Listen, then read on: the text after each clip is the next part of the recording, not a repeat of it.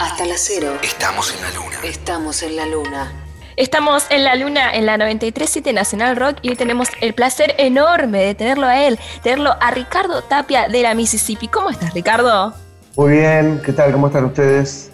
Bien, eh, felicitándote en primer lugar por esta nominación junto a la banda en la terna de mejor álbum en vivo de los premios Gardel, una terna nueva eh, que habla muchísimo también de lo que es un disco en vivo y lo que es un disco en estudio. Así que muchas felicitaciones además de la mejor suerte, pero preguntarte cómo fue esta experiencia, un show tremendo en una Park con, invitados geniales, toda esa situación, ¿cómo estuvo? Mira, nos, lo veníamos planificando durante todo el año porque en realidad lo empezamos a hacer en un momento del país muy complicado y, que la economía estaba bastante complicada. Y sin embargo, seguimos adelante. Teníamos todo un equipo de gente muy a favor. Eh, Martín Riceto, que hizo toda la parte de video, convocó un equipo muy interesante para en una Park y hizo un trabajo que es diferente a lo habitual porque hizo una una línea argumental de imagen para cada uno de los temas. Que para el que no sabe, la gente usualmente cree que el que filma, filma cualquier cosa o, después compagina. En este caso, eh, Martín lo que hizo fue darle una línea argumental a cada tema y decirle qué cámara empezaba, cuál, cuál era, o sea, cómo era la consecutividad de cámaras en cada una. Un trabajo bastante complicado, pero que hizo que el resultado fuera excelente porque armó un equipo de gente que estaba con las cámaras muy bueno. Eh, y todo nuestro equipo de, sonido, Nacho Fernández, Rocky Quintana, toda la gente que trabaja con nosotros. Y, aparte la grabación en vivo, ¿no? Que lo hizo Mariano Vilín, que fue todo en una noche. Generalmente se graban en dos noches, ¿viste?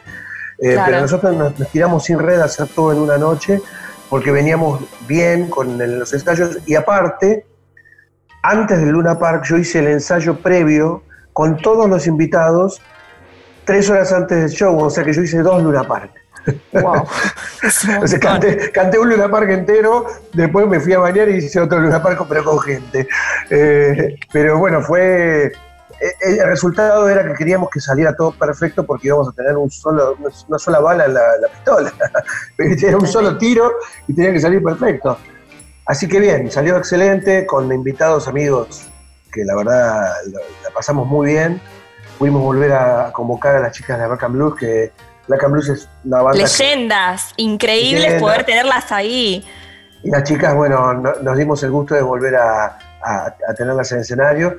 Ellas debutaron en un show nuestro hace muchísimos años y yo las conozco desde antes que fueran Black and Blues porque éramos todo un grupo de músicos que tocábamos en tanguerías y tocábamos en montones de lugares, nightclub, que hacíamos blues y bueno, éramos un montón que a veces estábamos tocando y los tangueros nos tiraban con papelitos porque querían que nos fuéramos. Bueno, eh, nos conocemos hace muchos años con las chicas y fue un gusto que estuvieran ahí. Eh, Miguel Botafogo, Daniel Rafa, que es un gran amigo. Bueno, eh, y, la gente, bueno, de Guasón, el cantante Guasón Divino, Facu, Piti también, de Pastillas, genial, son chicos de la nueva generación que se criaron escuchando la Mississippi. Y lo gracioso es cuando lo llamé a Piti para invitarlo, eh, de casual, estaban comiendo todos en la sala. Y lo llamo y le digo, mira, te quería invitar para Luna Pagú, te agradezco muchísimo. Escucha, y pone el teléfono y estaba sonando San Cayetano en la sala, ah. justo que estaban escuchando un disco nuestro. Increíble. Bueno, tenía que suceder. Aparte, e, e, esto que, mm, digamos, es un disco en vivo, que un disco en vivo tiene esta efervescencia, esto que contás, hubo un ensayo apenas antes, y es lo que sale en el momento, que a uno le da un poco de cosas y se pone puntilloso y a la vez es tan honesto, tan honesto, porque es lo que está pasando ahí. Ese sonido de verdad y que contrasta con de repente lo que plantean con estas eh, em, reversiones en el marco de adentro, que es un material de reversiones de sus clásicos desde sus casas. Ok, el mundo cambió desde ese Luna Park hasta estos momentos. Espero vuelva todo a la normalidad con tiempo. Totalmente, pero bueno, tenés ahí una Mississippi Luna Park y una Mississippi desde su casa. ¿Cómo es esta otra experiencia de tocar con una banda pero por separado? es una contracción. Bueno, en nuestro caso no es difícil porque tenemos 32 años juntos. Nosotros tocamos, eh, eh, imaginamos, mira, te voy a contar una cosa muy graciosa a veces eh, en la gira, nosotros tenemos años de giras y hacíamos ensayos cantados. Los ensayos cantados es una pavada, Pero es una cosa que decíamos, bueno, ¿cómo el guitarrista hacía pa, pa, pa, el, el negro tocó, el baterista hacía pum, pa, pum, pa, el bajista hacía y yo cantaba la canción, o sea, hacíamos el ensayo cantado, hacíamos el luthier, porque en realidad conocíamos tanto los temas que estábamos diciendo, sí, hacemos este tema, pero hagamos la versión así, yo toco esto, y, lo, cantamos en la combi el ensayo, o sea, una cosa que solamente después de un montón de años de convivir podés hacer una estupidez así. Y la verdad que nosotros estar cada uno en su casa, yo arranco con la versión, o sea, ellos no saben qué voy a hacer. Eh, les paso la versión, con el clic le digo, mira, la versión es por este lado, ah, fíjate, ¿qué querés ponerle? Entonces cada uno le va poniendo en criterio lo que le gusta y de acuerdo a, las directivas que nos vamos tirando. Entonces eh, está bueno porque vos no sabés qué va a poner el otro, pero también sabés, porque son tantos años de estar juntos que sabés más o menos por qué lado va, pero eh, confías de que va a estar bueno. Entonces, al estar tantos años juntos es muy simple eso, ¿no? Eh, hemos, de hecho, hemos compuesto muchas veces así, ¿eh? Así de yo les mando cosas y, y, después cada uno le va sumando. O sea, ya lo veníamos, este formato, lo teníamos medio, medio cocinado. Pero se los ve ahí en, casa, tipo despojados, tranquilos. y un poco esto del aislamiento social tiene mucho de blues, ¿no? Como de, la soledad y a veces de la angustia, la, la amargura. Hay como algo de blues en todo. Tiene, tiene, más, tiene más, de tango, te digo. tiene más de, más de tristeza tanguera. Eh, me parece que lo que genera mucho es mucha neurosis, ¿viste? De muchas neurosis así diferentes en la gente. Y a todos nos van surgiendo cosas, a todos nos surgen. ¿eh? Viste que nos surgen manías, con el tiempo después te encontrás que llegas a tu casa y dices, estoy teniendo una manía media rara, que no me gusta nada, o, trataste mal a alguien que no tenías que tratar. O sea, son cosas que pasan, porque el aislamiento social hace que vos vayas cambiando con el tiempo, porque realmente es como ser prisionero de algo que desconoces, eh, no tenés una razón específica para, eh, un virus es prácticamente invisible, entonces no es lo mismo que un bombardeo, no es que vos ves los edificios destruidos. Eh, encontrás que la sociedad está igual, pero no está igual. O sea, es raro, ¿viste? Eh, te parece que hay una es todo normal, pero en realidad no hay nada normal. Entonces, pasa por lo invisible. Y lo invisible pasa por lo inconsciente, pasa por un montón de cosas. Entonces, es como que uno se empieza a poner nervioso y no sabe por qué. Por eso está bueno seguir un plan de trabajo. Un plan de trabajo organizarse todos los días y tener un plan de trabajo, aunque a veces sea absurdo el plan de trabajo, ¿eh? aunque seas un jubilado que cobres la jubilación y no hagas nada y con la jubilación te sirva y no hagas nada, no, no hagas nada. Ponete a hacer un banquito, ponete a pintar una pared, o sea, hay que tener un plan de trabajo y de vida cuando uno está así recluido porque si no es, es enfermante, ¿no? Totalmente.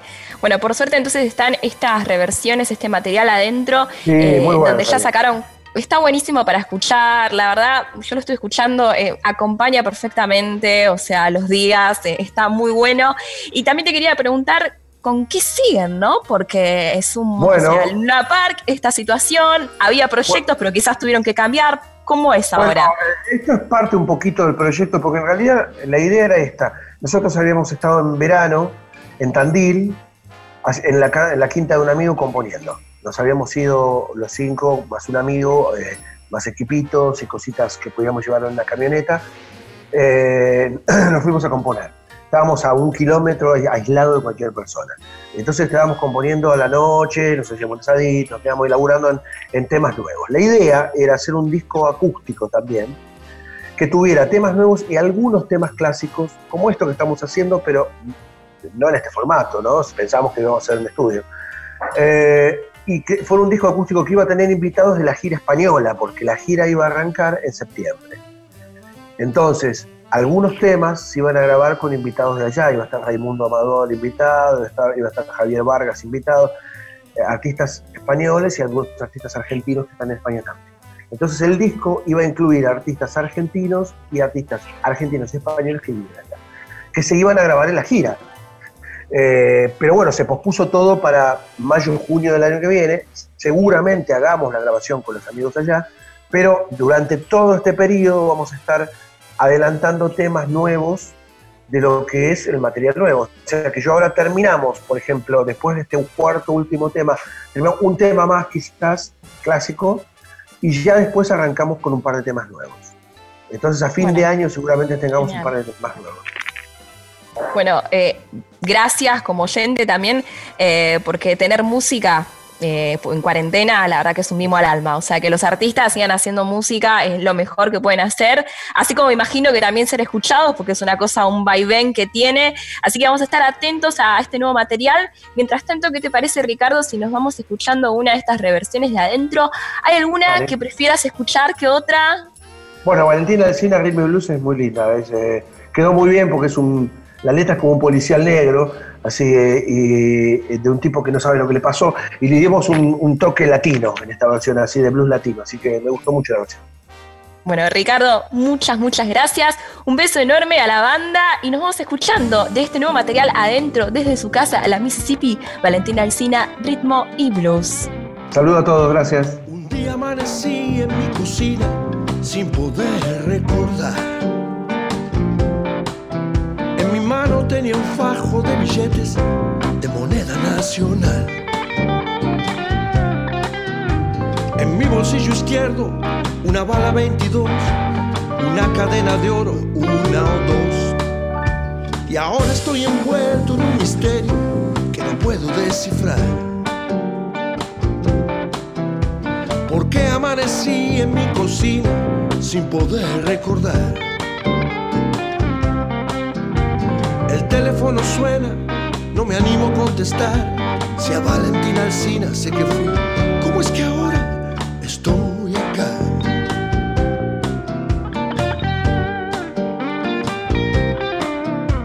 Tengo zapatos finos que yo nunca me compré, las llaves de algún auto que no sé de quién será, una fotocarnet de una mujer que nunca vi y no puedo imaginarme a dónde está.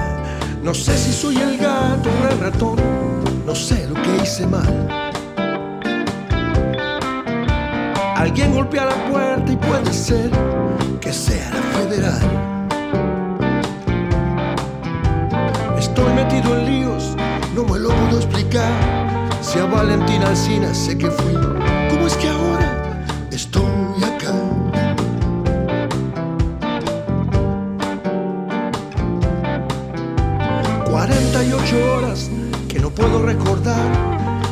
Valentina Alcina ya nadie me quiere hablar.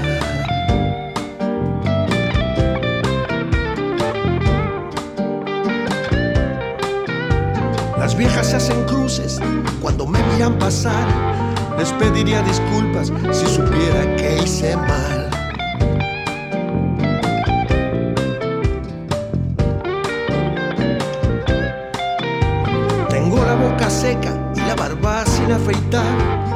Valentín Alcina, ritmo blues, me va a matar. Me va a matar. Me va a matar. Me va a matar.